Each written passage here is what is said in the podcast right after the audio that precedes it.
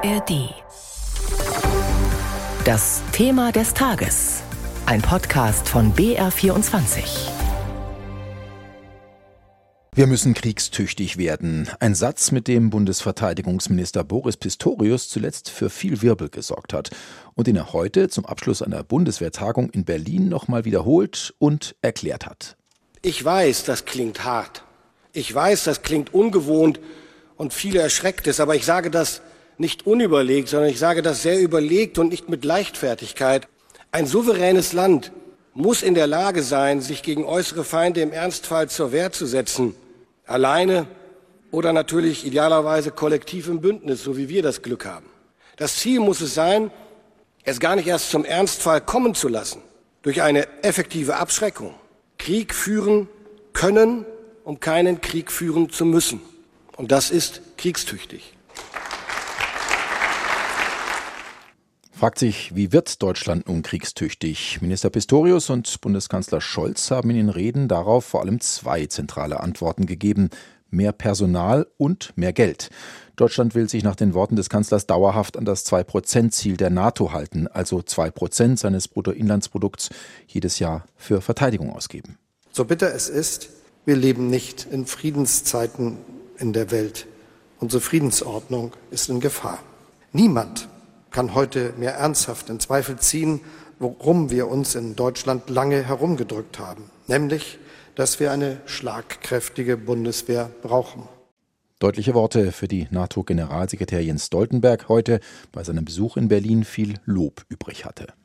Die neuen verteidigungspolitischen Richtlinien, die Sie gestern vorgestellt haben, unterstreichen, dass Sie die Zeitenwende umsetzen, nicht nur mit Worten, sondern auch mit Taten. Wir brauchen eine starke Bundeswehr, die kampfbereit ist im Herzen des Bündnisses. Und diese Veränderungen müssen auch schnell umgesetzt werden. Insofern begrüße ich die gesteigerten Verteidigungsausgaben Deutschland und Ihre Zusage, zwei Prozent äh, für Verteidigung Verteidigungsausgaben bis zum nächsten Jahr aufzuwenden.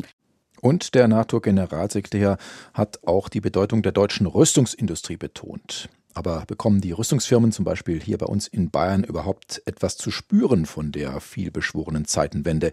Darüber habe ich mit Stefan Liener gesprochen, unserem Rüstungsexperten aus der BR Wirtschaftsredaktion. Stefan, im Frühjahr hat die Wehrbeauftragte des Bundestages Eva Högel der Bundeswehr noch eine ziemlich nüchterne Bilanz gezogen in Sachen Sondervermögen.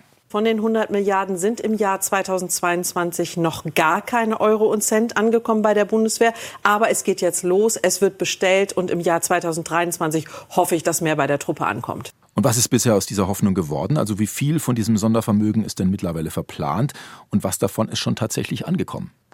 Nun, bis zum Sommer war gut ein Drittel verplant. Bis zum Jahresende sollen es jetzt zwei Drittel werden, also irgendwo zwischen 60 und 65 Milliarden Euro. Ausgegeben ist davon noch relativ wenig, aber das erklärt sich damit, bei Rüstungsaufträgen ist es üblich, bezahlt wird bei Lieferung. Und nachdem es ja oft um Gerät geht, das über Jahre angeschafft wird, von dem auch jetzt noch nichts da ist, ist eben auch noch kein Geld geflossen. Wir wollen in diesem Thema des Tages den Fokus ja auf Bayern richten. Immerhin hat ungefähr jedes dritte Unternehmen der Sicherheits- und Verteidigungsindustrie seinen Sitz hier bei uns. Stefan, lässt sich denn sagen, wie viel wird von dem Geld am Ende hier in Bayern landen? Relativ wenig, denn wenn man sich die Verteilung dieser 100 Milliarden anschaut, da gehen 40 Milliarden zwar zum Beispiel ähm, an die Luftwaffe, also an fliegende Systeme, und früher wäre das eigentlich fast eins zu eins nach Bayern durchgereicht worden. Aber die zwei großen Systeme, die jetzt beschafft werden, die kommen aus den USA. Das ist ähm, das Kampfflugzeug F-35 und ein schwerer Transporthubschrauber. Die werden eben nicht in Bayern gebaut und das sorgt natürlich schon für gewisse Sorgen hier. Das stimmt. In den Unternehmen gibt es genau darüber Unmut. Da können wir uns jetzt mal ein aktuelles Beispiel anschauen. Auf dem Gelände von Airbus Helicopters in Donauwörth haben heute Vormittag rund 2000 Mitarbeiterinnen und Mitarbeiter gegen die Einkaufspolitik der Bundeswehr protestiert. Tobias Hildebrand war für uns mit dabei.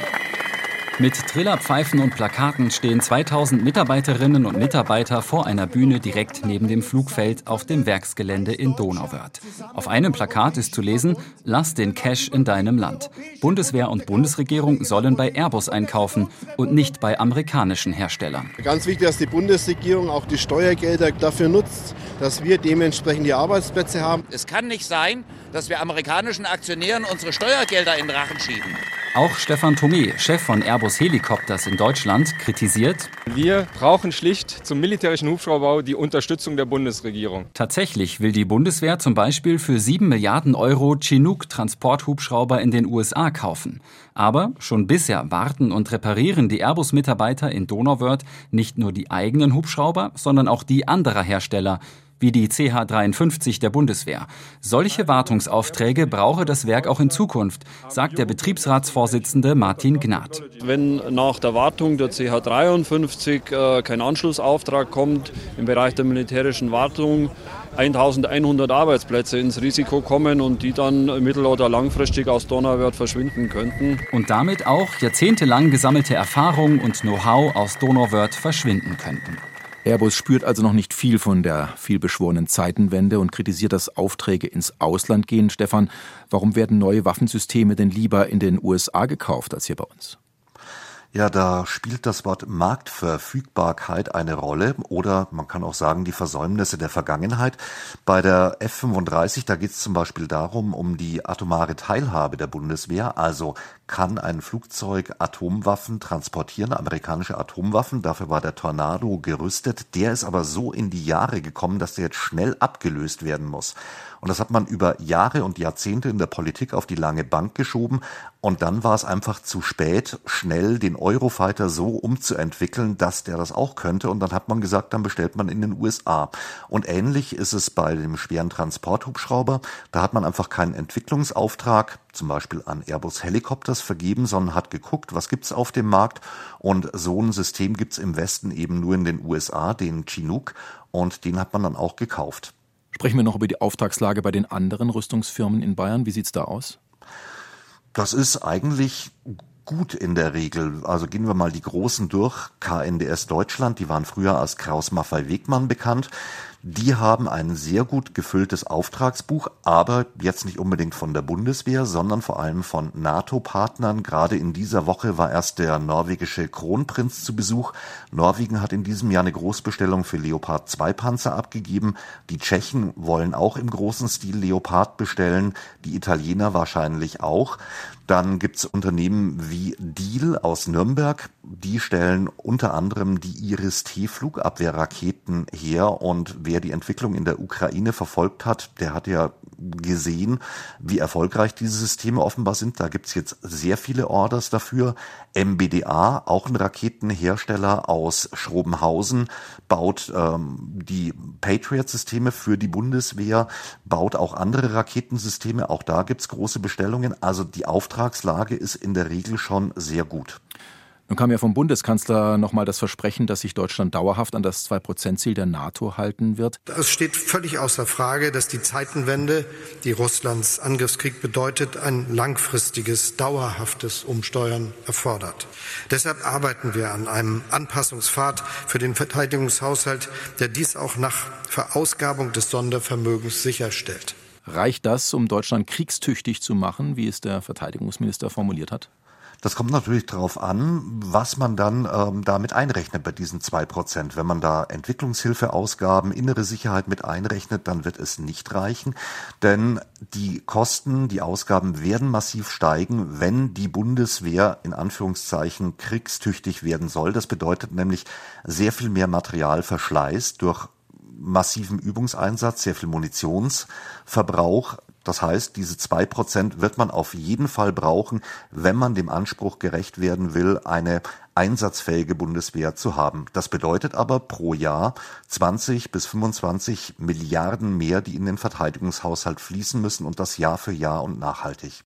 Sagt Stefan Liener aus der BR Wirtschaftsredaktion. Und das war unser Thema des Tages zum neuen Kurs in der deutschen Verteidigungspolitik und der Frage, was davon bei der Rüstungsindustrie in Bayern hängen bleibt.